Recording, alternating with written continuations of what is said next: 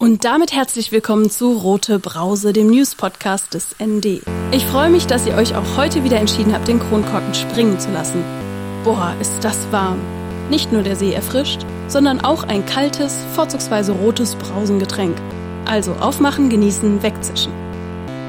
Diese Woche wirken noch die Demonstrationen vom Wochenende nach. Der Rücktritt der langjährigen Bausenatorin Katrin Lomscher wirbelt die Mieten- und Stadtpolitik durcheinander und in Neukölln steht alles im Zeichen der Räumung des Syndikats.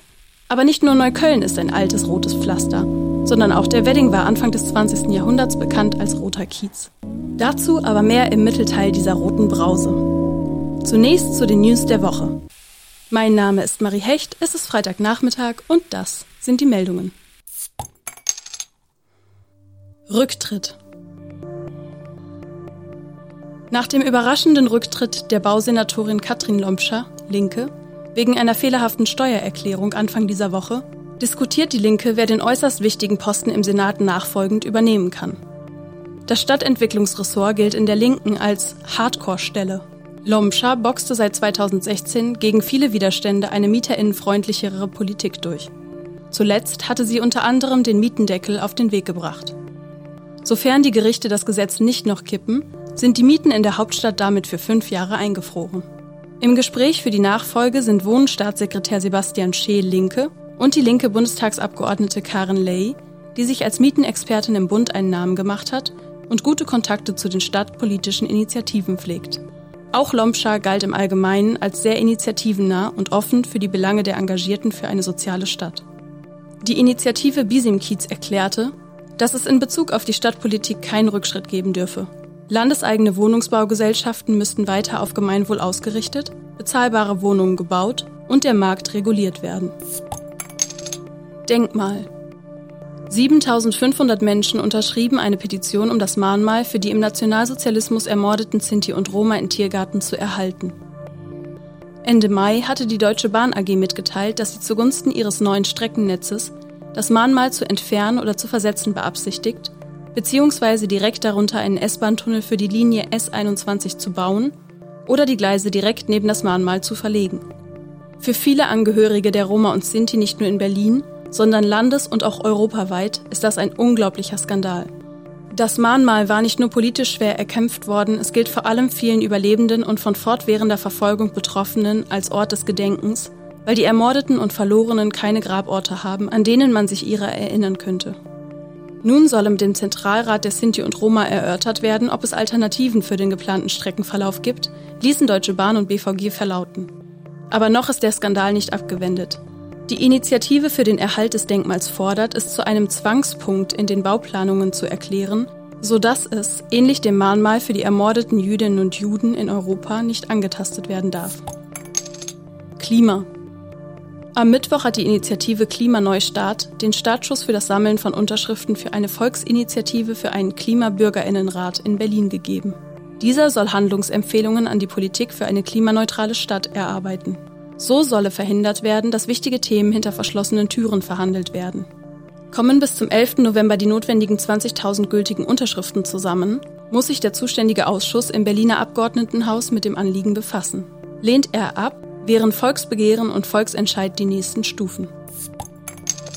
Räumung. Heute Morgen um 9 Uhr war der Räumungstermin für die Kiezkneipe Syndikat. Nachdem die Polizei bereits letzten Samstag Proteste gegen die Räumungen von Berliner linken Orten zerschlug, drohte die Situation rund um die Räumung des Syndikats bereits am Donnerstag zu eskalieren. Die Polizei kündigte an, ab Donnerstagmittag, also fast 24 Stunden vor dem angekündigten Räumungstermin des Syndikats, den gesamten Straßenbereich vor dem Syndikat abzusperren. Hallo, ich bin Christian vom Syndikat-Kollektiv.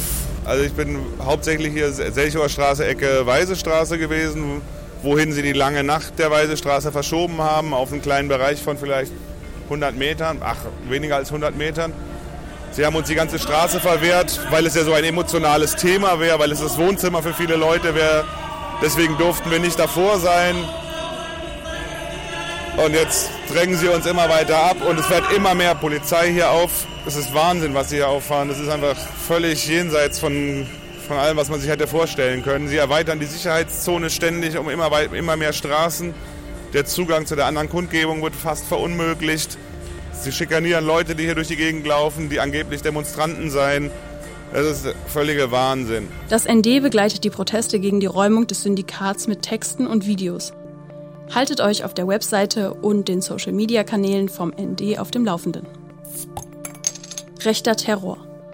Nach der Übernahme der Ermittlungen zur jahrelangen Anschlagsserie von Nazis in Berlin-Neukölln sollen alle Verfahren erneut geprüft werden. Die Berliner Generalstaatsanwältin Margarete Koppers hatte am Mittwoch bekannt gegeben, sämtliche Ermittlungsverfahren zu übernehmen, in denen es um Straftaten gegen Menschen gehe, die sich in Berlin-Neukölln gegen Rechtsextremismus engagierten. Grund ist der Verdacht, dass zwei Staatsanwälte, die beide für die Ermittlung der rechtsextremen Anschlagsserie in Neukölln zuständig waren, möglicherweise befangen gewesen sein sollen, wie es in einer Pressemitteilung heißt. Zwei Verdächtige aus der rechtsextremen Szene sollen in mindestens einem protokollierten Gespräch über einen Staatsanwalt gesagt haben, dass er nach eigenen Äußerungen der AfD nahestehe und man von ihm nichts zu befürchten habe, erklärte Koppers. Ausgangspunkt der Überprüfung der bisherigen Ermittlungen durch die Generalstaatsanwaltschaft war die Beschwerde einer Opferanwältin. Seit nunmehr fast zehn Jahren grasiert die rechte Anschlagsserie im Bezirk Neukölln. Schmierereien, Drohbriefe, eingeschlagene Scheiben, Brandanschläge. Allein für die Jahre 2016 und 2017 zählte die mobile Beratung gegen Rechtsextremismus 55 Fälle. Nach Jahren blockierter Aufklärung könnte nun Bewegung in den Komplex kommen.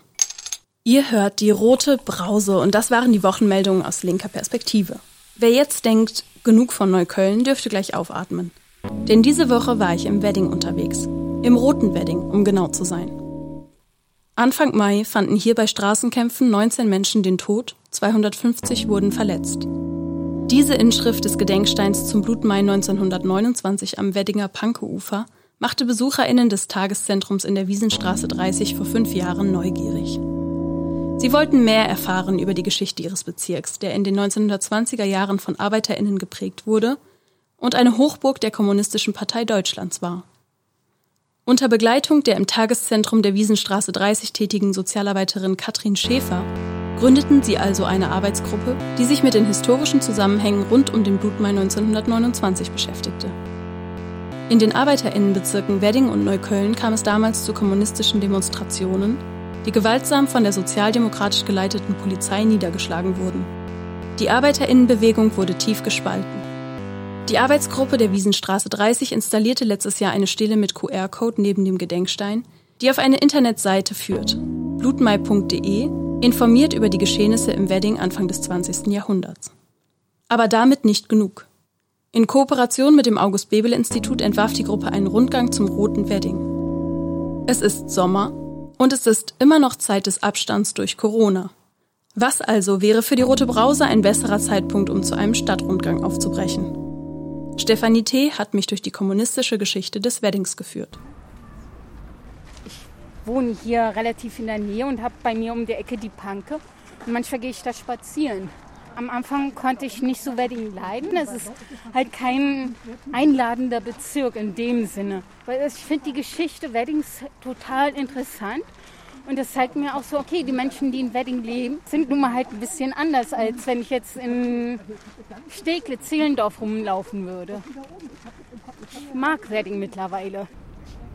Also die politische Einstellung in Wedding ist rot gewesen, also war es zumindest früher und zum Teil heute auch noch. Und äh, hier war besonders stark die KPD, die Kommunistische Partei Deutschlands, äh, war hier am aktivsten. Deswegen sagt's mal, wird im Volksmund gesagt, der rote Wedding. Dieser Stein, der, äh, der erinnert an die Ereignisse des sogenannten Blutmais, ja, wo, wo es diese Auseinandersetzung in der Kösliner Straße gab. Der Stein wurde vor 27 Jahren hier hingelegt und auf mehr konnte man sich damals nicht einigen als die Inschrift, dass bei Straßenkämpfen 19 Menschen den Tod fanden und 250 verletzt wurden. Und da haben wir als Gruppe gedacht, das braucht eine Erläuterung. Und ich lerne hier interessante Menschen kennen, auch die AG. Ich denke, dass es ich habe die Befürchtung, dass es in anderen Bezirken sowas nicht gibt. Es gibt sicherlich auch AGs, aber ich finde diese AG noch ein bisschen was Besonderes, weil hier eigentlich jeder Mensch im Prinzip willkommen ist, auch wenn er ein bisschen anders ist. Ja, ein bisschen aufpassen hier, die ganzen Radfahrer. Jetzt müssen wir kurz stoppen, weil jetzt geht es um den Blutmai. Im November 1928 gab es ähm, Auseinandersetzungen nach einer Rede von Adolf Hitler Und daraus folgte dann, dass es ein allgemeines Demonstrations- und Versammlungsverbot gab. Und soweit ich informiert äh, bin, wurde am 1. Mai in vielen Bundesländern das Demonstrationsverbot aufgehoben, nur nicht in Berlin. Und gerade Berlin musste, hätte, das für die Berliner war schlimm. Und die KPD hat damals zu Demonstrationen aufgerufen und war sehr aktiv diesbezüglich. Und es wurden dann am 1. Mai Barrikaden erstellt im Wedding, ja, in der Kössliner Straße. Dann halt kam die Polizei und war halt auch schießbereit. Also Polizisten wurden ziemlich scharf gemacht, auch gewaltsam die Demonstration niederzureißen. Und ganz gewaltfrei waren die Demonstranten auch nicht, aber hatten keine scharfen Waffen gehabt. Und die Polizisten haben nicht, haben nicht in die Menschenmenge geschossen, sondern in die Fenster hinein. War ziemlich, äh, Schießen ist sowieso mal doof, aber gerade Unschuldige zu erschießen ist noch blöder. Alle Menschen, die verletzt worden sind oder getötet worden sind, waren Unbeteiligte, was die Geschichte, auch die Situation nicht besser macht. Jetzt kommen wir an der Wiesenburg. Diese ehrenwertige Mäuler weist eine ganze Reihe von Besonderheiten auf etwa als Obdachlosenasyl war und ein Obdachlosenasyl der, der Superlative. Und man kann es außerdem als, als Mutter aller modernen Obdachlosenasyle äh, betrachten, wer mal in die, ins, äh, in die Zentrale der Stadtmission geht, wo da viele von dem wiederfinden, was, was sie hier damals mit eingebaut haben. Es gibt so einen, einen hier, Mutterforage Arbeitstag. In der Köstliner Straße 10 wohnte die Bauarbeiterfamilie Furnes. Da sieht man sie, wie sie stopft, Wäsche wäscht, in so einem riesen Zuwand, die kocht und so, ja. Die Arbeiterinnen früher, die haben ja wirklich, äh, die haben ja dann irgendwie, vielleicht hatten sie sonntags nachmittags mal Zeit, die haben ja nur das Essen vorgekocht, die Kinder weggebracht, gearbeitet in der Fabrik, äh, dann mussten sie Wäsche, also die haben ja nur gearbeitet, ja. Ich meine, es ist banal, aber es ist mir erstmal so gekommen, ja. Nur gearbeitet haben ja. Und ich, es ist ja auch beeindruckend, was, was jetzt, was eben auch die sogenannten normalen Leute so in ihrem Leben geschafft haben. Ne? Wedding ist ein ziemlich raues Pflaster, würde ich sagen, aber es ist schön. Also hier wird einem nichts vorgemacht. Weil manchmal sehe ich so äh, Graffitis oder wo drin steht, der Wedding bleibt bunt oder der Wedding bleibt. Und ich kann schon mal vorweg sagen, dass wir noch ein Projekt gestartet haben. Das wird dann der bunte Wedding heißen. Das ist dann, geht dann nach 1945 bis zur heutigen Zeit. Das Begleitheft Unterwegs im Roten Wedding ist beim August-Bebel-Institut auf Anfrage erhältlich. Die nächste Führung findet kommenden Mittwoch statt. Bei Interesse an Führungen zum Roten Wedding wird um Anmeldung unter anmeldung at august-bebel-institut.de gebeten. Der Kommentar der Woche kommt direkt aus der Redaktion des ND. Marie Frank leitet das Ressort Hauptstadtregion. Heute kommentiert sie die Verstrickung der Ermittlungsbehörden ins Tätermilieu der rechten Anschlagsserie in Neukölln. Wahnsinniges System. Wahnsinn ist, immer wieder das Gleiche zu tun und andere Ergebnisse zu erwarten, soll Albert Einstein einst gesagt haben. Im Kern geht es dabei darum, dass unsinnige Wiederholungen ein bedeutender Mechanismus von Zwangsstörungen sind. So gesehen könnte man die deutschen Ermittlungsbehörden durchaus als wahnsinnig und gestört bezeichnen. Denn wenn es um rechten Terror geht, tun sie immer wieder das Gleiche. Insbesondere, wenn Migrantinnen oder Antifaschistinnen zu den Opfern zählen. Statt auf die Betroffenen zu hören, werden sie mit Verdächtigungen überzogen oder schlichtweg ignoriert. Dabei zeigt sich, wie aktuell im Neukölln-Komplex, immer wieder, dass die Betroffenen selbst meist am besten wissen, woher die Gefahr kommt. Vor allem jene, die von Neonazis ausgeht, die von Polizei und Justiz höchst ungern ins Visier der Strafverfolgung genommen werden. Seit Jahren weisen sie angesichts der zahlreichen Ermittlungspannen und fehlenden Erfolge auf Verstrickungen der Behörden in das rechtsextreme Tätermilieu hin und fordern eine unabhängige Untersuchung. Doch ob beim NSU oder Neukölln-Komplex, in diesem Land wird die Nähe von Teilen des Staates zu faschistischen Kreisen negiert oder vertuscht. Derart ermutigt geht der rechte Terror immer weiter. Anschläge wie in Hanau und Halle werden nicht die letzten gewesen sein, wenn Rassismus von Staatswegen nicht endlich wirkungsvoll bekämpft wird. Man möchte es den Polizisten und Staatsanwälten förmlich ins Gesicht schreien. Hört auf die Betroffenen, statt sie zu kriminalisieren. Schaut genau hin, wenn in euren eigenen Reihen Faschisten arbeiten. Und vor allem zieht sie zur Rechenschaft. Doch auch das wurde schon so oft gesagt, dass es wahnsinnig wäre, darauf zu hoffen, dass sich dadurch etwas ändert. Das waren die sprudelig-spritzigen Brausen-News dieser Woche. Aus Berlin, aus linker Perspektive. Die nächsten zwei Wochen bin ich in der Sommerpause, aber die Brause sprudelt fleißig weiter.